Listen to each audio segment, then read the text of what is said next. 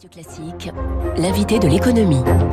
Votre invité, euh, mon cher Eric, il s'agit du délégué général de la Fédération du e-commerce et de la vente à distance. Bonjour Marc-Olivier. Bonjour Eric Mouvant. Start Me Up, c'est une chanson des, des Rolling Stones hein, que tout le monde connaît. C'est aussi le, le, titre que vous avez donné à un challenge, euh, un challenge organisé donc par la FEVAD, euh, la Fédération de l'e-commerce, et par euh, KPMG.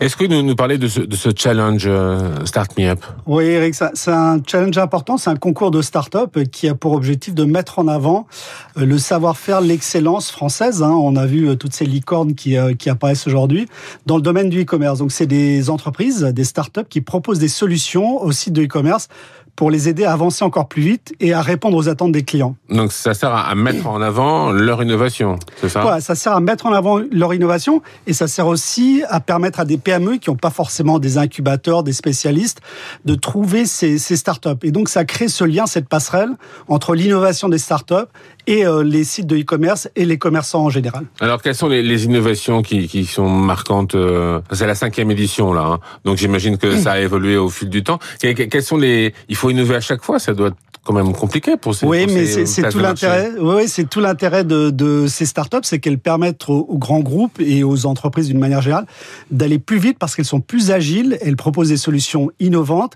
et évidemment elles font progresser de manière plus rapide. Alors il y a plein d'innovations à la fois dans le marketing, dans le paiement avec des systèmes de sécurisation qui facilitent le paiement, par exemple dans le mobile, et également dans la livraison autour de l'emballage, des nouveaux modes de livraison. Donc on voit apparaître en permanence. hein, c'est le e-commerce. Une des raisons pour lesquelles ça se développe c'est cette capacité à se réinventer en permanence, à proposer de nouvelles offres, que ce soit des offres, euh, euh, bah, tout ce qui est économie circulaire par exemple, ou des offres technologiques. Euh, on a la réalité virtuelle, on a le social selling, on a le live streaming. Il y a plein de choses qui arrivent et qui facilitent la vie des consommateurs. Alors, on va parler tout à l'heure hein, de la responsabilité sociale des entreprises, hein, la RSE qui est, qui est très importante, Très pour, important. pour- pour la FEVAD. Mais dans les innovations, par exemple, est-ce que vous pouvez nous donner des, des exemples d'innovations qui vous ont marqué euh, dans, dans les dans les places de marché? Alors, justement euh, déjà, la place de marché en soi est une innovation. Elle met en relation soit des particuliers entre eux, soit des entreprises dans des secteurs très différents et des particuliers. Alors, il y a, il y a beaucoup d'innovations. Alors, en ce moment, on parle beaucoup de social selling. hein. Vous savez qu'avec la crise, les gens ont passé beaucoup de temps sur les réseaux sociaux.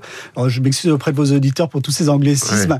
Donc, le, le social selling, c'est tout ce qui est l'utilisation des réseaux sociaux euh, pour animer des communautés, pour vendre, pour faire en sorte que aussi vous trouviez des produits qui sont pas forcément ceux qu'on trouve euh, habituellement dans les magasins. Vous avez le live streaming, là aussi c'est né de la crise Covid, hein, c'est-à-dire que on a on a mis les vendeurs qui finalement les magasins étaient fermés et les vendeurs se sont mis à faire des démos euh, sur internet et finalement euh, qui mieux que le vendeur pour parler, échanger avec les internautes sur son produit. Donc ça aussi c'est quelque chose qui est tout à fait nouveau et qui est fourni, il y a les solutions qui sont fournies par les startups.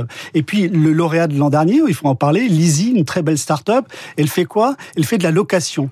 Et la location, c'est aussi un petit peu la nouveauté aujourd'hui. Plutôt que d'acheter les produits, on va les louer.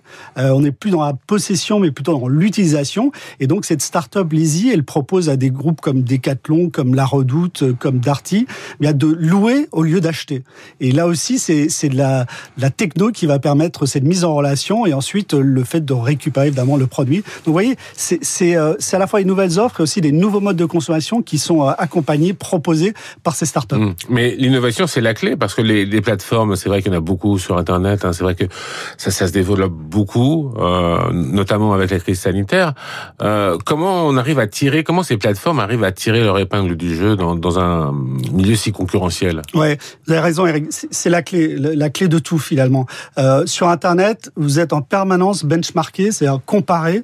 Euh, le, consommateur a la possibilité de comparer toutes les offres euh, en France, dans le monde, et, et presque en temps réel. Et, et donc tout le challenge aujourd'hui, l'équation à résoudre, c'est comment je maintiens des prix ultra compétitifs tout en proposant toujours un meilleur service. Et ça, c'est l'innovation qui le permet.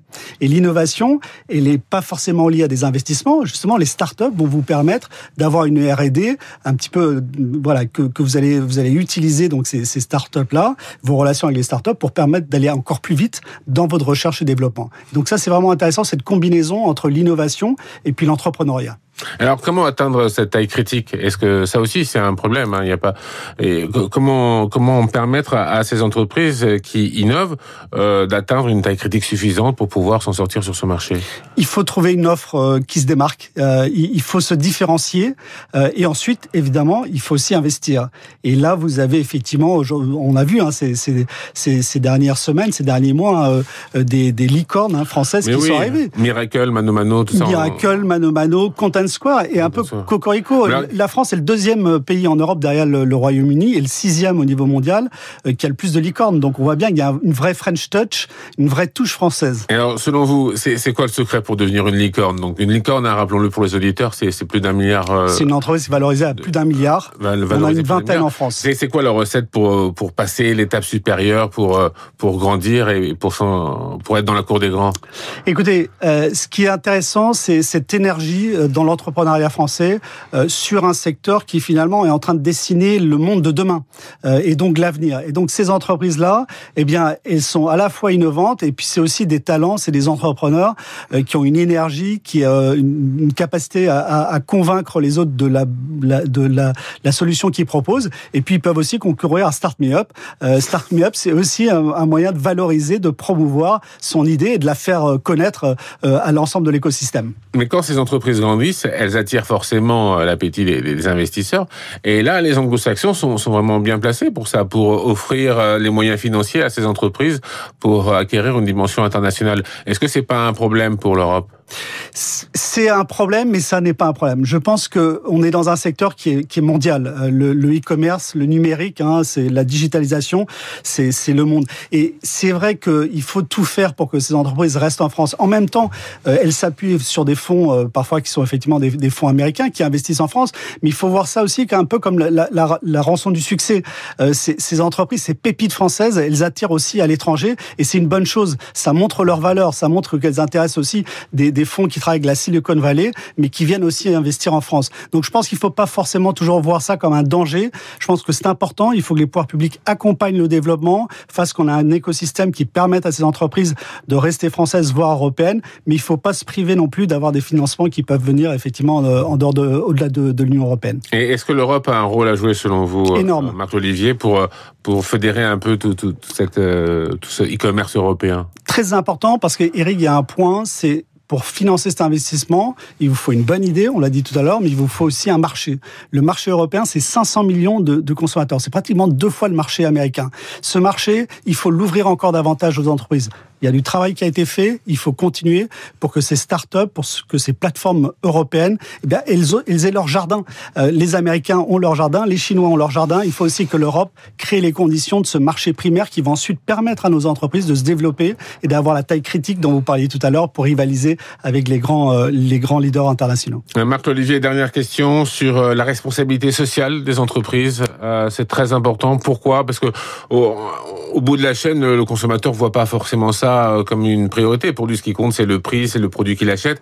Et la RSE, c'est peut-être pas forcément une priorité pour lui. Est-ce que c'est vraiment important pour les commerces C'est vraiment important. Et, et j'imagine aussi que pour vous, Eric, c'est aussi de plus en plus important dans la manière que vous consommez. Euh, Aujourd'hui, la RSE, ça intéresse les clients, c'est ce qu'on a de plus cher. Ça intéresse les collaborateurs également dans les entreprises, dans les entreprises qui emploient des gens euh, assez jeunes. Et puis aussi les investisseurs. Les investisseurs regardent de plus en plus ces aspects-là. Donc trois bonnes raisons. Et puis aujourd'hui, ce qu'on a compris, c'est que ça peut être bon pour l'économie, c'est bon pour la performance et ça peut aussi être bon pour la planète. Alors concrètement, c'est quoi? C'est améliorer l'emballage? C'est quoi de manière très rapidement de manière Vraiment très, rapidement, il y, a, trois pistes. Il y a l'emballage. L'emballage, c'est à la fois la composition des emballages. Euh, vous savez, c'est ces grands paquets avec des petits produits. Il faut qu'on réduise ça pour pour réduire justement l'impact environnemental. C'est le stockage aussi. On a beaucoup parlé, hein, tout ce qui est entrepôt. Et puis bien sûr la livraison. La livraison, c'est à la fois des, des flottes, euh, des flottes électriques et puis aussi euh, l'intelligence artificielle qui permet de livrer au moment où vous êtes chez vous, ce qui évite un deuxième passage. Merci Marc Olivier, euh, délégué général de la FEVA, de la Fédération de l'e-commerce et de la vente à distance. Voilà Marc Olivier, l'invité d'Éric Mauban, l'invité de l'économie ce matin sur l'antenne de Radio Classique. Il est 7h24 dans un instant. Les unes de la presse.